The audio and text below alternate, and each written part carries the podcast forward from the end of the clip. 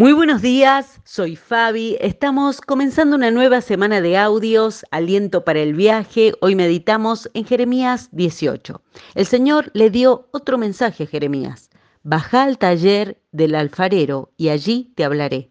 Así que hice lo que me dijo y encontré al alfarero trabajando en el torno. Pero la vasija que estaba formando no resultó como él esperaba, así que la aplastó y comenzó de nuevo. Después el Señor me dio este mensaje. ¿No puedo hacer contigo lo mismo que hizo el alfarero con el barro? De la misma manera que el barro está en manos del alfarero, así estás en mis manos. Un profesor de arte durante su clase de cerámica dividió a sus alumnos en dos grupos.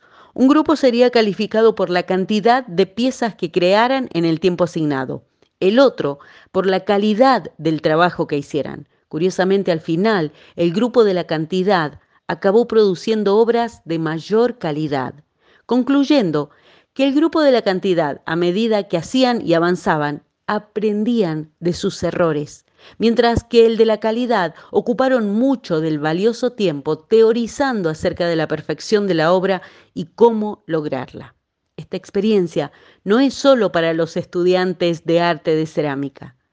Tengo una consejera querida que últimamente cada vez que le cuento una experiencia a la que califico como fracaso, ella solo me muestra un cartel que tiene en su escritorio y que dice, Dios no desperdicia nada.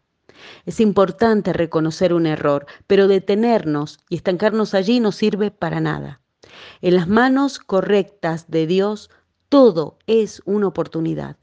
Dios, a lo largo de su carta de amor, habla a sus hijos, diciéndole, por ejemplo, a Abraham, no tengas miedo, a Moisés, diciéndole, escucha, no te asustes, a Josué, no temas, no te desanimes, a María, no tengas miedo. Si esta semana te encontrás en esos tramos del camino sin claridad, con roturas, inciertos, recordá estas palabras que Dios nos dice, yo estoy contigo. El miedo y sentirnos solos enfrentando todo es una opción, pero no es la única. Todo miedo es una invitación a acercarnos a los brazos protectores de Dios. Y cuando no podemos ver perfectamente el futuro, es tiempo de abrir nuestra boca y contarle a Dios eso que nos preocupa y entregarle esa carga al Señor ahora mismo. Gracias, amado Padre, por darnos un nuevo día de oportunidades. Gracias porque no necesitas nuestra supuesta perfección, sino nuestra confianza en que tu presencia y amor siguen con nosotros hoy. Gracias por estar en la bisagra entre nuestros miedos y la valentía para dar el próximo paso. Así es que, en tu nombre, pasaremos al otro lado.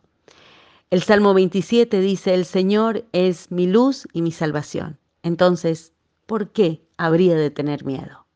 Que así sea, Señor. Bendecida semana para todos.